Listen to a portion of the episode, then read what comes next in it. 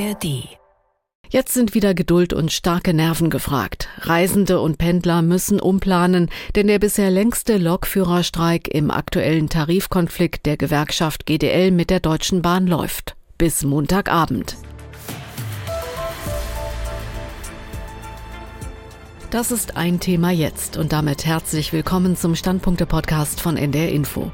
Wir schauen auf Meinungen aus verschiedenen Medien heute am Mittwoch, den 24. Januar und ich bin Gisela Former.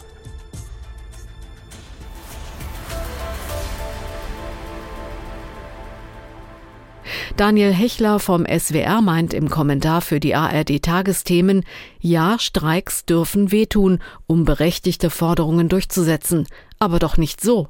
Lokführer haben viel Verantwortung, harte Schichten, dürftige Löhne. Die Verkehrswende kann nur gelingen, wenn sie auch gut bezahlt sind, der Job auch attraktiv ist. Die Forderung nach mehr Geld und kürzeren Arbeitszeiten ist also völlig legitim. Doch das, was die GDL und ihr Chef Klaus Wieselski in diesem Tarifkonflikt abziehen, ist durch nichts mehr zu rechtfertigen. Für die Maximalforderungen einer Mini-Gewerkschaft wird das Land lahmgelegt, zum wiederholten Male.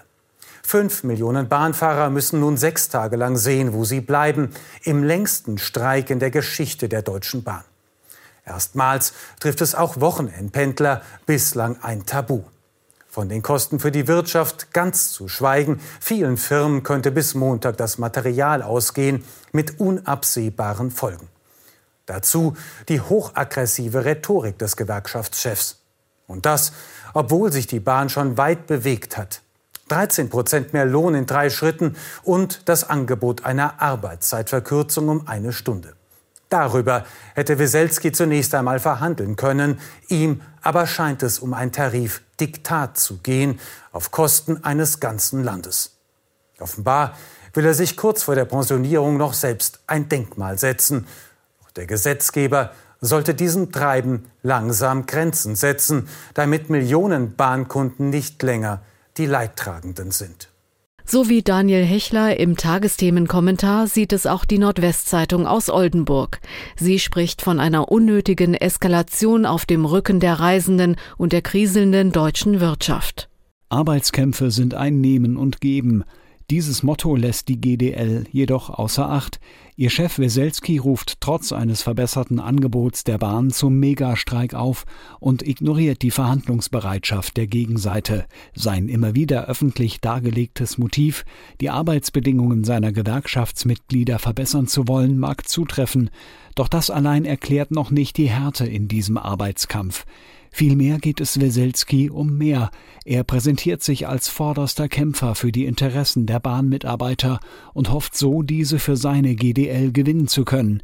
Denn bahnintern herrscht ein harter Konkurrenzkampf mit der von der GDL ungeliebten Konkurrenzgewerkschaft EVG um Mitglieder. Für die Landshuter Zeitung ist schon jetzt klar, wer diesen Tarifkampf gewinnen wird, der GDL-Chef.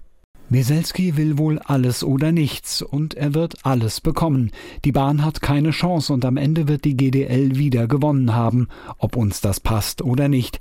Die Bahn verhandelt übrigens im Auftrag der Bürger, denn der Konzern gehört dem Staat. Trotz Tarifautonomie wünscht man sich, dass der Politik mehr einfällt als das habe null Verständnis von Verkehrsminister Wissing. Vom Lokführerstreik nun zu einem wichtigen Urteil des Bundesverfassungsgerichts im Fall der rechtsextremen NPD, die sich in Die Heimat umbenannt hat. Sie ist von der staatlichen Parteienfinanzierung ausgeschlossen und erhält auch keine Steuervorteile. Das wirft die Frage auf, ob man auch der in Teilen rechtsextremen AfD staatliche Gelder streichen oder die Partei sogar verbieten könnte. Nach Ansicht von Max Bauer aus der ARD Rechtsredaktion wäre das schwierig, aber er findet, dass die Politik jetzt handeln muss. Manche Verfassungsjuristen sind da skeptisch, denn auch für den Geldentzug muss man der AfD nachweisen, dass sie verfassungsfeindlich ist. Das verlangt eine aufwendige Beweisführung. Ein Potsdamer Treffen reicht da nicht. Und wenn der verfassungsfeindliche Charakter der AfD, für den vieles spricht, dann gerichtsfest festgestellt ist, dann könnte man eigentlich aufs Ganze gehen und ein Verbotsverfahren einleiten. Denn die Prüfung, ob die AfD verfassungsfeindlich agiert, wäre bei Parteienverbot und Finanzierungsausschluss die gleiche. Eins wäre jedoch anders. Eine Partei ganz zu verbieten oder ihr die staatlichen Gelder zu streichen, macht verfassungspolitisch einen Unterschied. Es könnte bei vielen Demokraten, die bei einem Parteienverbot zu Recht Magenschmerzen haben, mehr Akzeptanz geben. Im Sinne des völlig nachvollziehbaren Grundsatzes, eine Demokratie muss nicht zugleich die eigene Abschaffung finanziell fördern. Doch machen wir uns nichts vor. Es ist immer eine heikle Sache in der Demokratie, eine politische Partei wegen Demokratiegefährdung zu sanktionieren. Mit einem Verbot oder auch nur mit dem Entzug von staatlichen Geldern. Aber weil einmal in Deutschland eine Demokratie von rechtsextremistischen Demokratiefeinden zerstört wurde, haben die Mütter und Väter des Grundgesetzes besondere Vorkehrungen getroffen. Und die stehen unter der Überschrift Nie wieder. Wenn die Demokratie bedroht ist, reicht nicht nur die engagierte Gegenwehr auf der Straße, die gab es in der Weimarer Zeit auch. Verantwortungsbewusste Politik muss zusätzlich zu strengen Maßnahmen wie Parteienverbot oder Finanzierungsentzug greifen. Und wann, wenn nicht jetzt? Auf dem AfD-Europawahlparteitag im letzten Jahr hat die Kandidatin Irmhild Bosdorf millionenfache Remigration gefordert. Mit 76 Prozent wurde sie gewählt. Wie kann man das anders verstehen, als dass 76 Prozent auf einem offiziellen AfD-Parteitag nichts gegen menschenrechtswidrige Vertreibungspläne haben, die Staatsbürgerschaft ethnisch definieren und damit genau dem völkisch-rassistischen Denken entsprechen, den das Bundesverfassungsgericht bei der NPD als verfassungsfeindlich eingestuft hat, womit sich der Kreis schließt.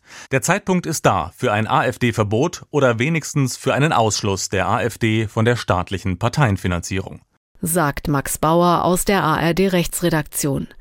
Die Rheinzeitung aus Koblenz bewertet das Urteil positiv. Sie sieht darin auch ein Signal an die AfD. Der AfD muss klar sein, ihren Bemühungen, Deutschland in seinen Grundfesten zu verändern, sind Riegel vorgeschoben. Eine Demokratie muss und kann vieles aushalten. Der eigenen Abschaffung gegenüber ist sie jedoch verteidigungsbereit. Das hat Karlsruhe gezeigt. Es macht Mut. Dass die AfD einfach wegdemonstriert werden könnte, ist unwahrscheinlich, schreibt der Tagesspiegel aus Berlin. Was vor Gericht zählt, sind Beweise. Es müsste wohl schon ein geschlossenes Konzept erkennbar werden, auf dessen Grundlage die AfD den Staatsumbau vorantreibt. Die Annahme, dies habe sich im Potsdamer Treffen von zwei Dutzend trüben Gestalten und ihrem menschenfeindlichen Remigrationsgerede materialisiert, ist illusorisch. In ihrer Eigenschaft als Partei hatte die AfD mit dem Geschehen so gut wie nichts zu tun. Und damit enden die NDR Info Standpunkte für heute. Morgen gibt es eine neue Ausgabe mit Meinungen aus deutschen Medien.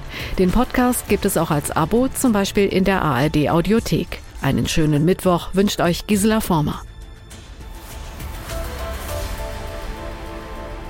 Ein Podcast von NDR Info.